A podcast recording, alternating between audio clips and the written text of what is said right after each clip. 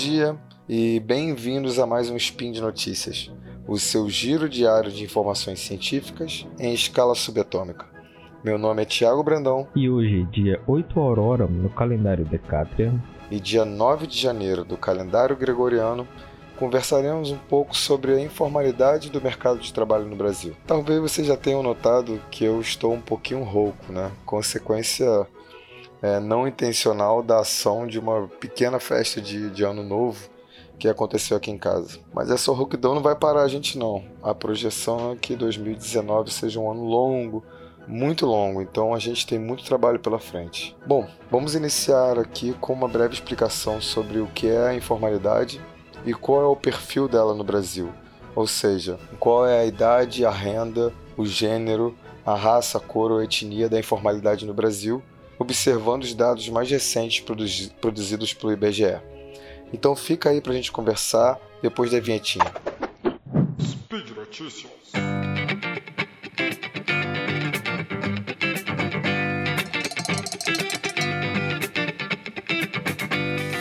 Bem, a literatura especializada sobre a informalidade do mercado de trabalho é, convencionou associar a origem do termo informalidade a um antropólogo inglês chamado Kate Hart, em 1973. A partir de uma pesquisa que ele iniciou é, em um bairro pobre de Gana. O bairro pobre se chama Accra, se não me engano.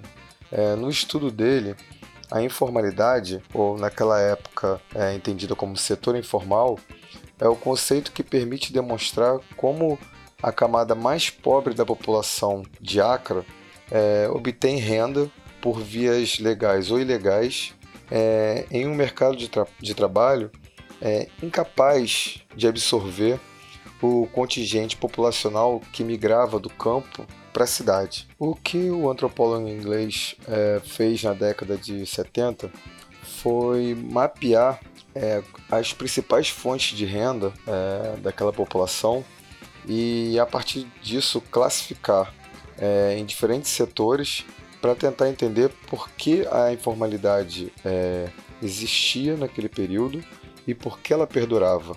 Então, é, Hart classifica a renda dentro do setor formal, que é um ambiente onde a renda é obtida através de, de, de fontes que são regulamentadas pelo Estado, ou seja, a partir de salários, é, aposentadoria, pensão, subsídios. É, e por outro lado, Hart identificou o setor informal e nesse setor é, está agregado todas as possibilidades de obtenção de renda informais, e essa renda informal ainda pode ser classificada como legítima ou ilegítima. Entre as legítimas estão os agricultores, os artesãos, é, os pequenos comerciantes, ambulantes, transportadores, é, trabalhadores de manutenção. Ele ainda falou de pessoas que oferecem serviços de rituais mágicos e medicinais, é, transferências privadas de pagamentos, é, transferência no caso de bens entre pessoas, empréstimos e a mendicância também como uma fonte informal e legítima de obtenção de renda. Porque a mendicância e todas as outras elas se diferem em muito das atividades informais e ilegítimas, porque entre as ilegítimas é, se inclui os receptadores de bens roubados, a, a prostituição, o contrabando, o suborno, o furto, os jogos de azar e etc. E por que, que eu estou invocando um estudo é, sobre um bairro pobre de Gana dos anos 70? É porque Hart, nesse período, estava discutindo com aqueles teóricos que é, nós chamamos de teóricos da modernização, que tinham como pressuposto em comum a ideia de que o progresso quando chegasse nesses lugares é, fora dos países ditos centrais, fariam com que as atividades informais, legítimas e ilegítimas, desaparecessem, né? Como o trem substituirá o carrinho de mão. E o que o Hart está dizendo nesse momento é que há uma interdependência entre as possibilidades de renda formais e informais, ou seja, formalidade e informalidade é, podem coexistir é, perfeitamente. Eu recomendo muitíssimo esse texto do, do Hart. É, vou deixar o link para vocês é, na descrição. Ele agora está disponível online gratuitamente. É, e se você tem interesse na discussão sobre modernização é, e desenvolvimento, sem dúvida ele é um texto seminal e seus prognósticos perduram até hoje. E por que eu estou trazendo o texto do Hart para essa discussão? É porque o Brasil é um exemplo fundamental é, dessa coexistência e interdependência entre o formal e o informal, ou seja, do formal com as suas diferentes escalas é, de tecnologia e o informal como um bolsão é, do mercado de trabalho que agrega principalmente aqueles é, que são demitidos do, do, trabalho formal ou ainda aqueles que não têm é, escolaridade pra, suficiente para poder ingressar no, no, mercado formal, por exemplo. Bom, hoje, né, no caso em 2016, a Organização Internacional do Trabalho é, estimou que em cerca de 60% da população mundial empregada é, obtém renda da economia informal.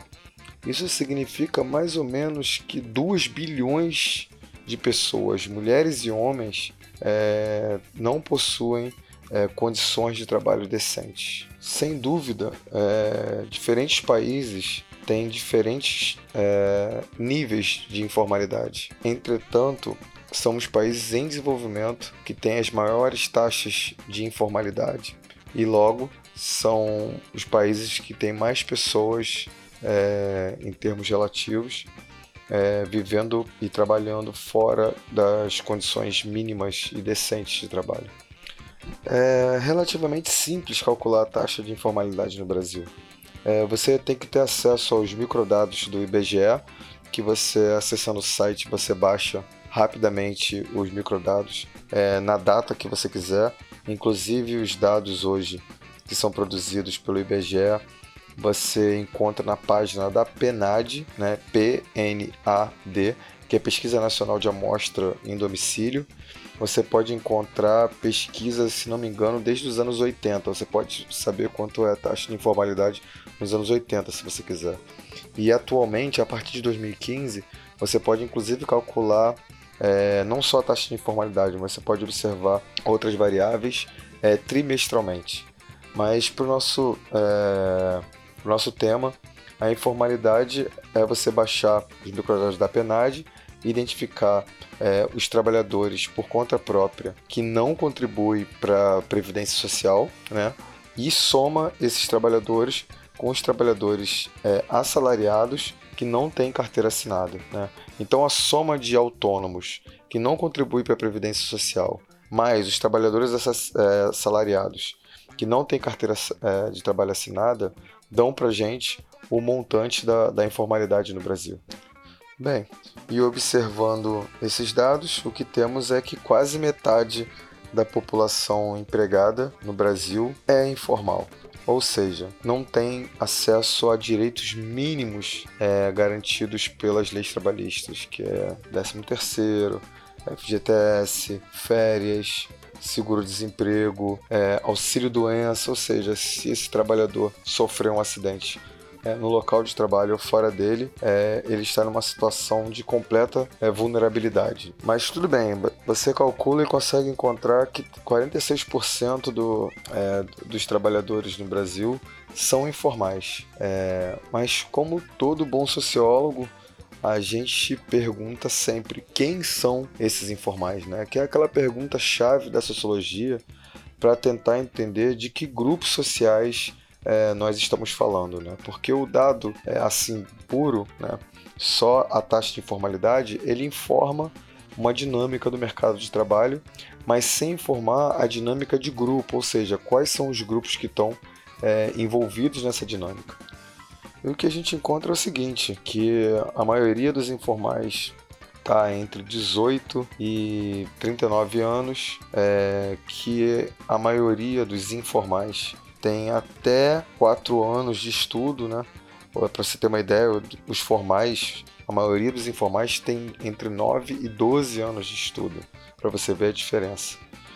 É, que em termos de renda, por exemplo, é, 45 ali por cento do, dos trabalhadores formais ganham entre 250 e 500 dólares. E no caso dos informais, 30% dos informais ganham 120 dólares ou menos por mês. Quando a gente observa a informalidade é, através do gênero e da raça cor etnia, as coisas ficam um pouco mais transparentes. De todos os trabalhadores informais, de todos, apenas 19% são homens e brancos e 15% são mulheres e brancas. 40% de todos os trabalhadores informais são homens e negros, e 26% de todos os trabalhadores informais são mulheres e negras. E não para por aqui. Quando a gente é, agrupa gênero, raça, cor e etnia e renda, o cenário fica ainda mais tenebroso. É, de todos os trabalhadores que recebem menos de 120 dólares por mês, menos de, de, de 500 reais por mês, ali metade é, de um salário mínimo, 40% são mulheres negras e informais. Ou seja, algo em torno de 600 mil mulheres negras e informais recebem menos é, de meio salário mínimo por mês. Para você ver, é, a partir por contraste, é, 1,2% dos homens brancos e formais recebem é, menos, meio salário mínimo ou menos.